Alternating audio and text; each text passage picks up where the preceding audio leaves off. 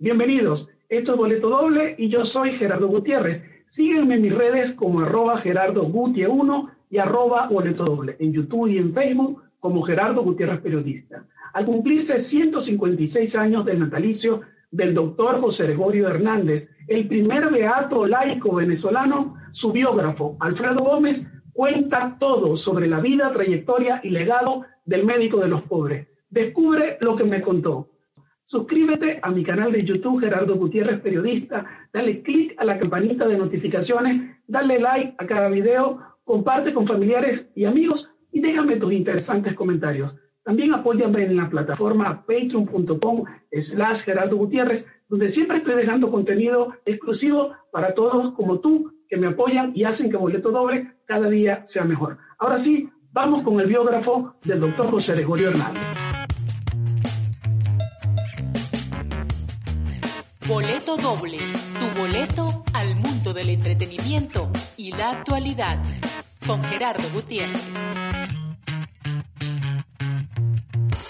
Asegura a tus familiares en Venezuela desde el exterior con el mejor seguro para emergencias médicas y con asistencia médica inmediata, sin límite de edad y con coberturas de hasta 10 mil dólares. Ingresa ya a la página tuseguroxx.webnode.es, cotiza tú mismo con Assistancy, emite tu póliza en línea y deja de preocuparte por tu gente querida en Venezuela.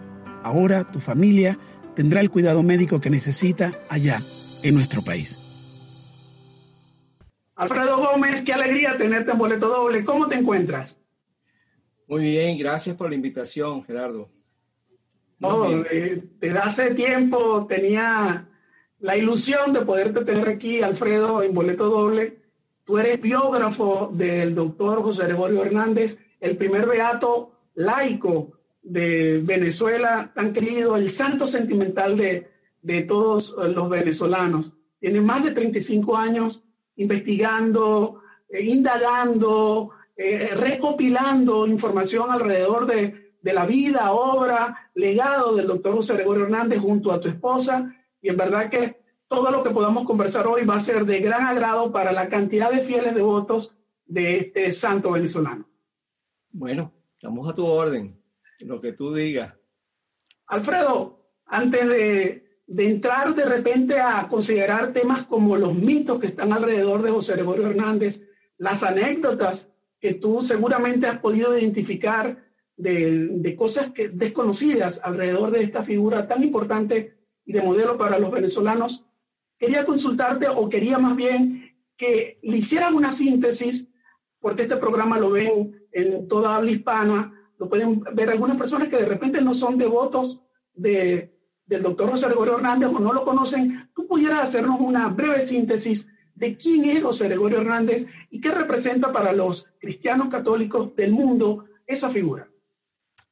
Bueno, José Gregorio Hernández nace en el siglo XIX, en el, el 26 de octubre de 1864. Este, él nace en la zona de los Andes de Venezuela y de allí, él luego a los, a los 12 años viaja a Caracas para seguir sus estudios de bachillerato. Al terminar los estudios de bachillerato, entra a la Universidad Central, se gradúa de médico, va a ejercer la medicina en, en su tierra natal, pero no le fue bien. Tuvo que dejar su pueblo y su zona de allá de Andina, donde él nació, primero se dirigió a Oriente, estuvo incursionando, se dio cuenta eh, el estado de, en que estaba muy pobre la, la, medicina, pues en, en, en esos años. Estamos hablando de 1888. Luego que José Gregorio está ahí, se dirige a Caracas y en Caracas un profesor de él lo recomienda con el, presidente de la época que era eh, Rojas Paul y le dice que, este, que como se iba a construir el Hospital Vargas, se necesitaban no solamente equipos para este hospital, sino también gente preparada para que pudiera entonces encargarse y, eh, aumentar la calidad de, de, salud, pues, por decirlo de esa forma, en el país.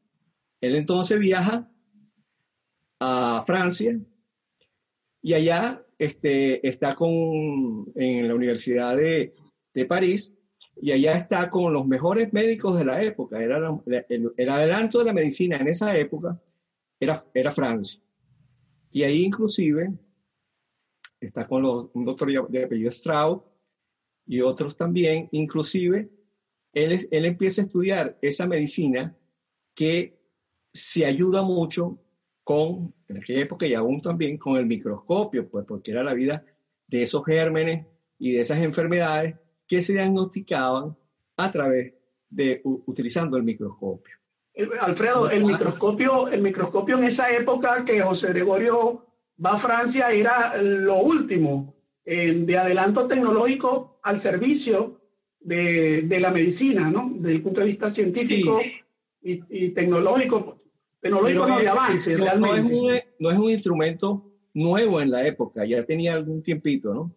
Ah, inclusive, sí, el, inclusive eh, tengo entendido que el doctor um, Vargas lo trajo un, eh, de Estados Unidos antes de ser eh, presidente de Venezuela. O sea, ya tenía bastante tiempo en, en, de conocerse. Había unas materias, por decirlo de esa forma, que era bacteriología, histología, este, que no estaban, no, no forman parte del pensum universitario, específicamente la bacteriología, pues.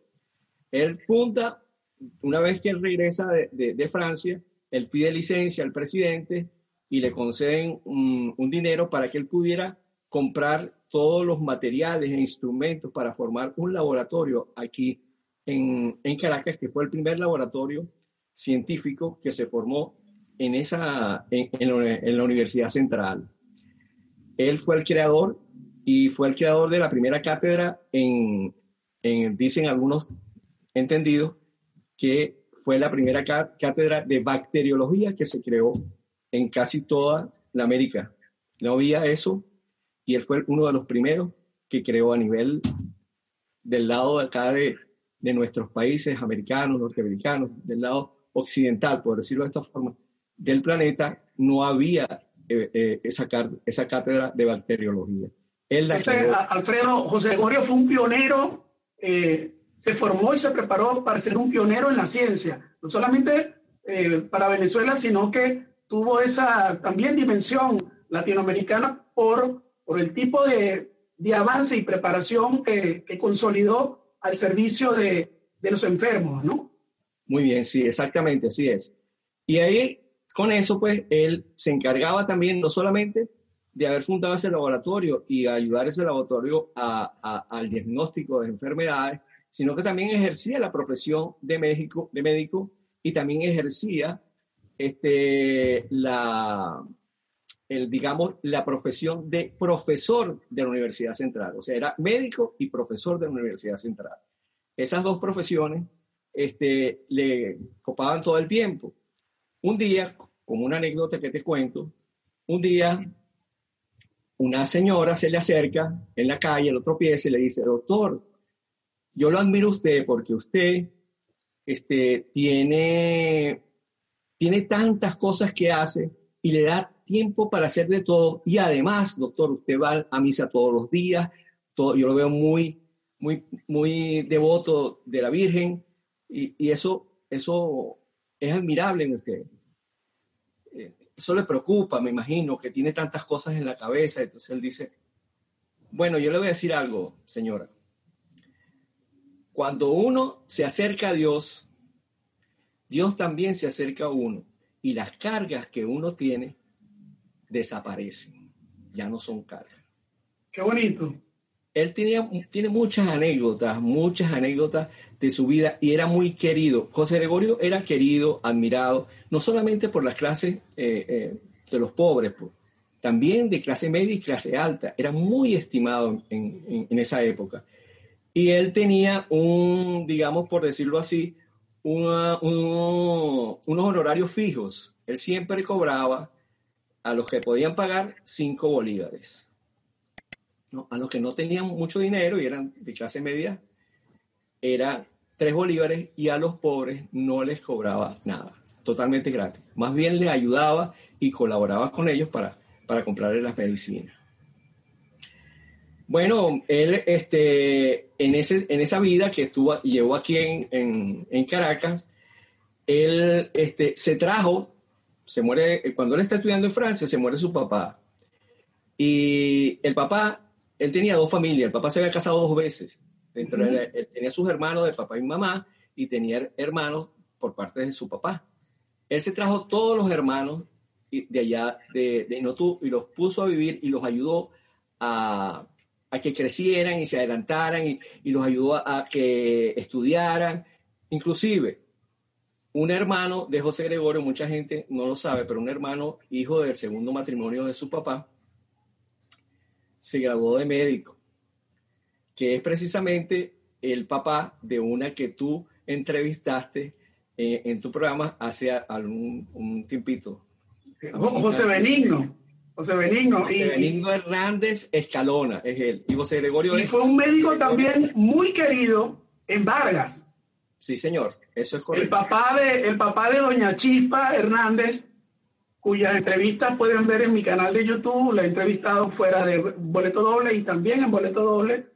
Y que por cierto, eh, eh, eh, Alfredo, hablabas que José Gregorio nació el 26 de octubre. Este 26 de octubre de 2020 se cumplen 156 años de, su natalicio y este 26 de octubre se procede a hacer la exhumación de los restos de José Gregorio Hernández para dentro del protocolo vaticano que conlleva la beatificación, extraer unas reliquias para poderlo llevar a, al Vaticano, que eso forma parte de, digamos, de esa normativa, ¿no? Y, Sí, aunque eso no fue, eso no, no es la primera vez que, que hacen la exhumación de, los restos de José Gregorio. José Gregorio? Sí, eh, originalmente él, no, él fue enterrado, él, lo enterraron en el Cementerio General del Sur. Y luego lo trasladaron a la iglesia de la Candelaria. O sea que eh, originalmente, y en esa época de ese traslado del, del Cementerio General del Sur, también se mandaron algunos restos al Vaticano que llevaban la causa en ese momento. Están pidiendo otros, otros um, constancia de los restos. Perfecto, eso todo está ahí, no hay, ningún problema que puedan hacer eso. Hice, el inciso anterior, al, Alfredo, y disculpa que te interrumpa, eh, porque casualmente doña Chispa, que es la única sobrina con vida del doctor José Gregorio Hernández, ella tiene una cantidad de objetos que, por cierto, pueden ver en la, en la primera entrevista que yo le hice, que está en mi canal de YouTube, tiene la silla que usaba José Gregorio Hernández en el comedor de la familia. Tiene un espejo que, según comenta doña Chispa, que le comentaban sus familiares, porque ella nació 13 años después de la muerte de, su tío, el doctor José Gregorio Hernández, eh, en un espejo que ella comenta que en la familia José Gregorio trajo de Europa para obsequio a los padres, que es un, espejo antiquísimo. Y así cantidad de, de objetos que ahora que ya entra en el proceso de beatificación camino a su santificación, también se constituyen en reliquias muy valoradas para, eh, para su causa, ¿no? Sí. En, eh, en, el año de 1917, José Gregorio decide ir a hacer este, una, actualizar un libro que él había escrito, que se llamaba Elemento de Bacteriología. Eso, él lo hizo en el año de 1905 pero había adelantado la ciencia y él se dirige a, él quería ir a, Estados Unidos para actualizarse y así él ponerle a su libro una, una nueva actualización, pues, vale la redundancia, para que entonces el libro estuviera más actualizado. Este, él se va, originalmente va a Estados Unidos, a Nueva York, pero Mm, no le parece a él que en ese momento estaba muy caro todo. Y entonces él decide salirse de ahí, de, Nueva York, y viajar a Europa. Y va entonces a, quiere ir a Francia para completar esos estudios. Lo iba a hacer originalmente en Estados Unidos, pero decidió ir a Francia porque pareció que le iba a ser más barato. Cuando llega a, a, a Europa, llega primero a España. De ahí él iba a pasar a Francia.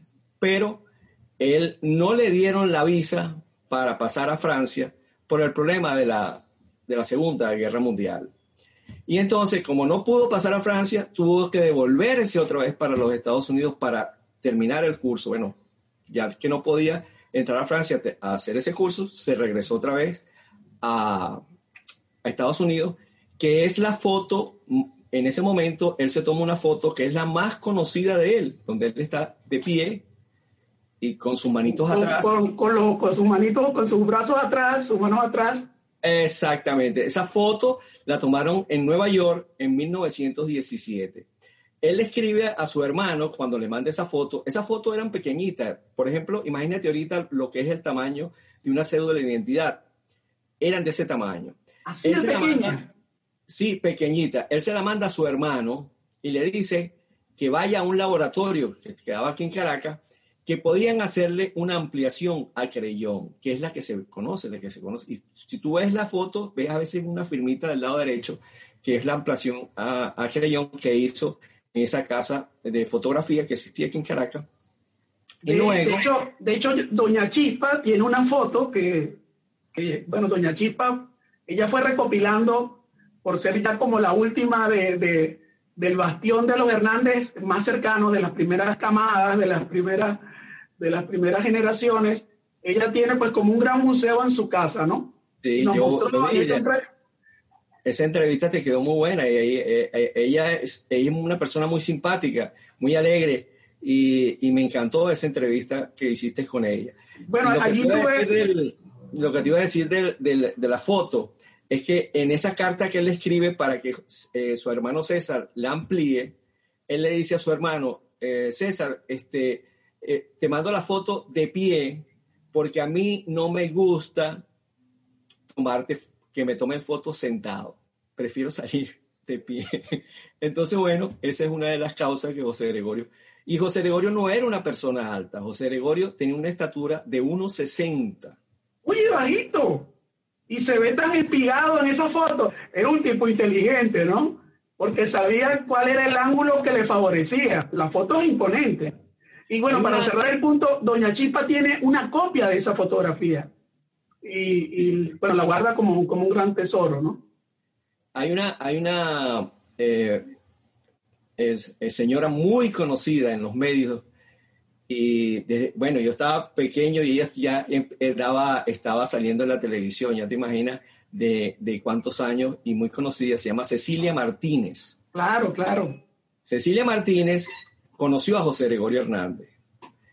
Ella este, dice que ella estaba muy pequeña y la trataba cuando se enfermaba, iba a su casa y su papá este, la, la hacían ver con él, pues él la trataba.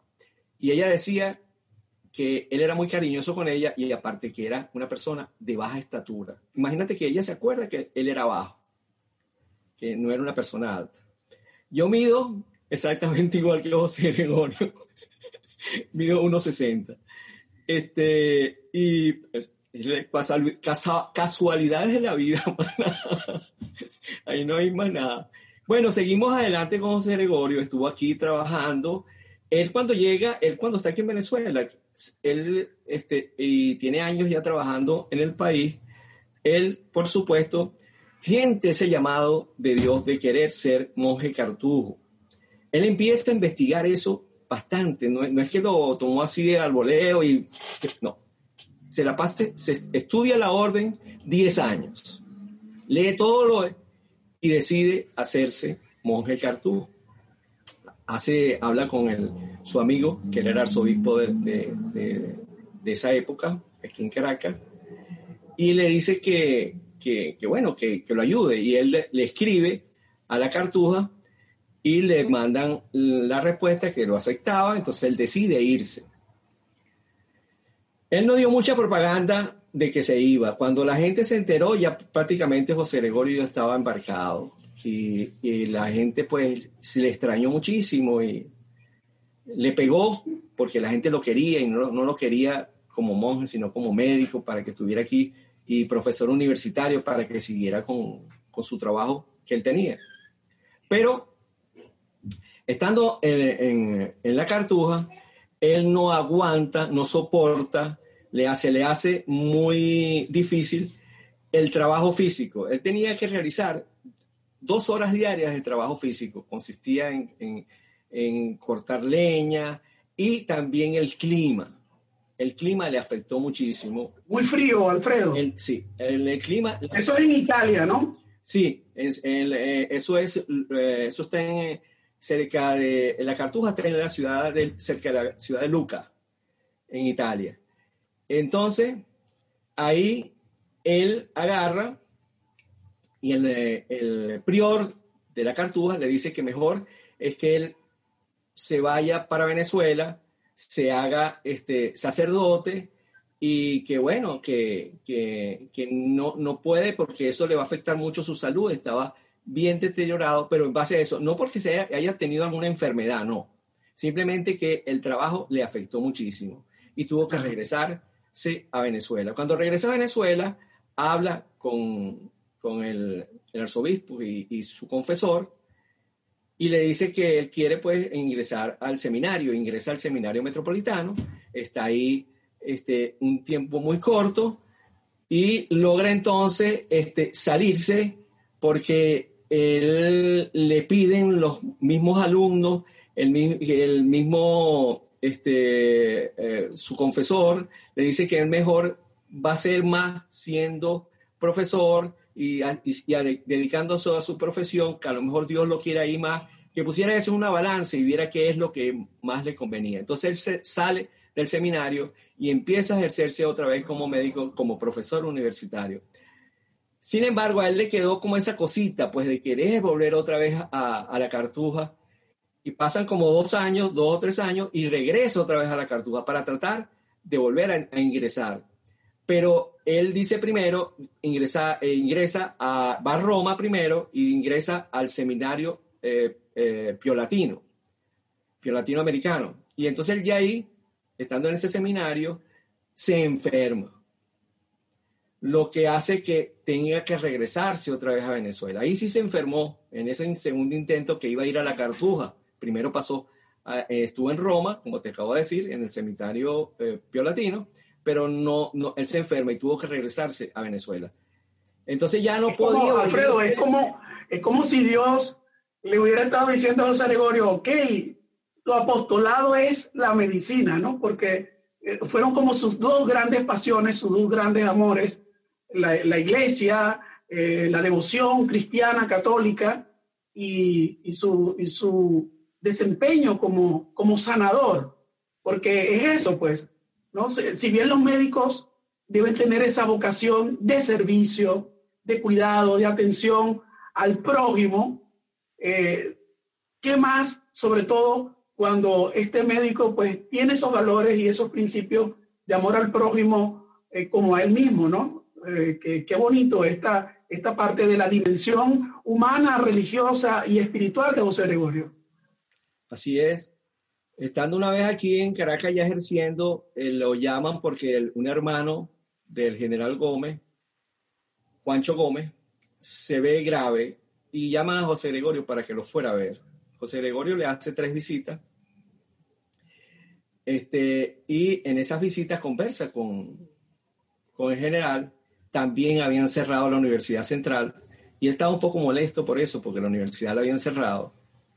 Y entonces el general Gómez, que lo, conoce, lo conocía como una persona simpática, sonriente y tal, él lo vio serio y le pregunta, doctor Hernández, ¿y a usted qué le pasa? Que lo siento bastante serio.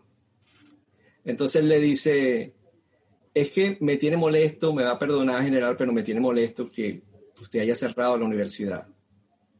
Entonces le dice el general Gómez, este, doctor, mejor es que no se meta en la política, porque la política es muy complicada. Entonces, este, él le dice, bueno, yo no la veo tan complicada. La política, mi política, la que yo practico, es servir a Dios y a mi trabajo. Porque una política sin Dios no tiene sentido.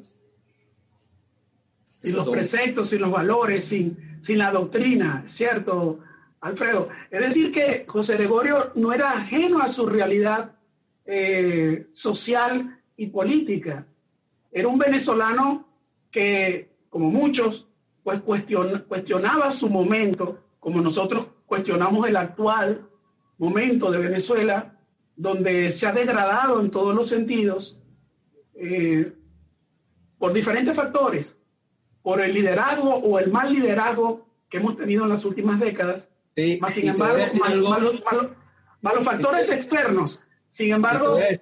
Te voy, a, decir algo más, perdona que te interrumpa, que José Gregorio nunca tuvo eh, eh, cinco presidentes que conoció, trató, y a sus familiares y amigos también los, los trató pero jamás se valió de esas, de, esas personas para él este, surgir o conseguir contratos o eh, un estatus. No, nunca utilizó a sus amistades para surgir. Más bien le servía, pero hasta tal punto de que una vez este, le, le, querían ofrecer más por un servicio y él dijo que no, que eran, eran cinco visitas, 15 bolívares cada visita era 5 bolívares, inclusive le dieron un billete de 20 y él le devolvió 5 y le dijo muchas gracias.